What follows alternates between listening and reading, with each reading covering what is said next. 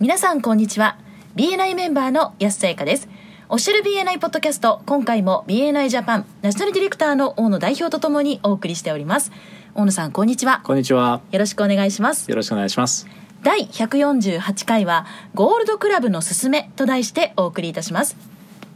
日本語版のポッドキャスト第118回そして第128回をご参照ください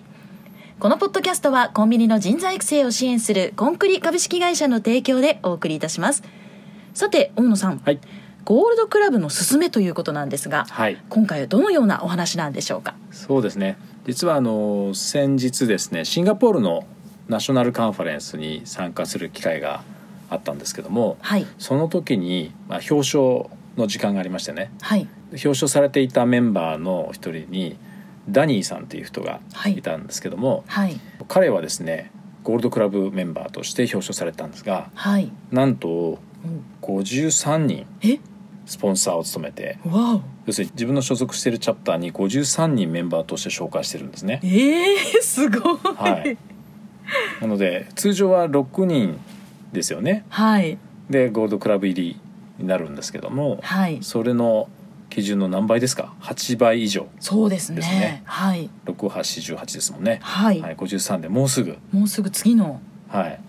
9倍目ですか。もう1人ですかね、はい。ですね。はい、9倍になっちゃいます。すごい。なのであのピンバッジを授与されてたんですけどもゴールドクラブの。あ、はい。はい、で、えーそれがスワロフスキーの石がですね、えー、8つ入ってるんですよ、ね、そんなの見たことないでしょ、初めて知りました。ははい、あの一緒にですねちょっと写真を撮らせてもらってきたのでい。、えーウェブサイトの方でねそれぜひ確認して一度ね見ていただけたらと思います、はい。はい、うわ。で今日はそのやっぱりどうしてゴールドクラブメンバーになるべきなのか的な話をねちょっとさせていただければと思うんですけどはい。そういえばあのヤスさんもねはい。昨年のはい首都圏のゴールドクラブメンバーズフォーラムで、はい。はい参加させて。そうです。はい、参加されていていただいて。そのその頃にはい。取られたんですよねそうなんです、はい去年の年末になりましたね。もう50人ぐらい行きましたかいやいやいいやいやいや。やいやまだまだそこまではダニーさんをちょっと目指したいんですけど。えはい、まだまあプラス6プラス何人かなっていう感じですねえ。うん、はい、でゴールドクラブの何がいいのかっていう話ですけどもはい、疑いないのはチャプターへの貢献度がかなり高いっていうことですよねうん、はい、まあ、ビジターを、ね、お一人連れてくるだけでも貢献度がかなり高いと思うんですけどねそうですね。はいはいで、ましてその入会までしてる人がうん何人かって話ですから、はい、はい、確かにすごいチャプターにとっては貢献度が高いわけですよね。そうですはい、ね。やはい、っぱりギバーズゲームを実践できているっていうところが分かりやすいうん部分だと思うので,、はい、でもう一つはやっぱりこの VCP ですよね。えー146回で、えー VCP プロセスの再配信させていただいてますけどはい、このビジビリティですねまず自分を知ってもらう自分の存在というものを知ってもらうこととはい、それからクレディビリティ、ね、信頼を勝ち取るっていうところではこのゴールドクラブのメンバーになることでかなり効果がありますよね。そうですね。はい、はい、やるチャプターの中に限らずもちろんチャプターの外ねはい、実はこの世界中の BNI コミュニティでこのビジビリティとクレディビリティが一気に上がりますから確かに。場合によってはね BNI の外にもそういった口コミっていうねこの人すごいんですよみたいうな、ん、はい、確かそに。の、えー、と石が入った黒いバッジは何ですかみたいなああ、はいそうですね。見ている人にしたらすごくやっぱりインパクトもあるでしょうし。ねなるほど。でもう一つやはり言えるのはそのゴールドクラブってその BNI のコミュニティの中でもかなりその人脈が豊富ではい、しかも信頼されてる人ですよねそうですでね。それだけ信頼が厚いからその人の言っていることを信じてビジターとして来られてそしてメンバーにもなっている方たちがたくさんいるということですからはいそういう人たちとのそのネットワークはい。あのつながれるそのコミュニティの一員になれるというのはうん非、常に価値が高いと思うんですよね。そうですね。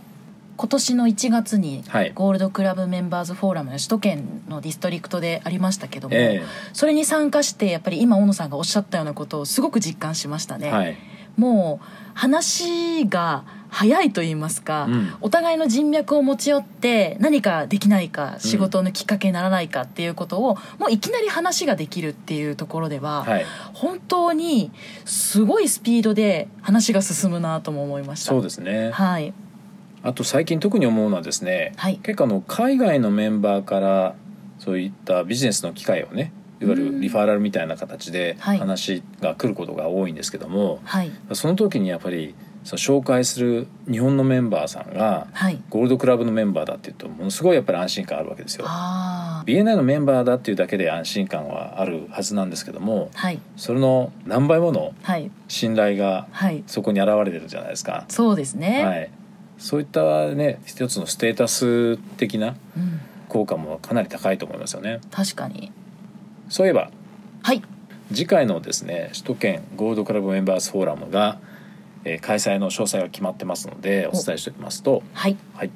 えー、と1月の27日えー2020年の話ですねはい来年です、えー18時から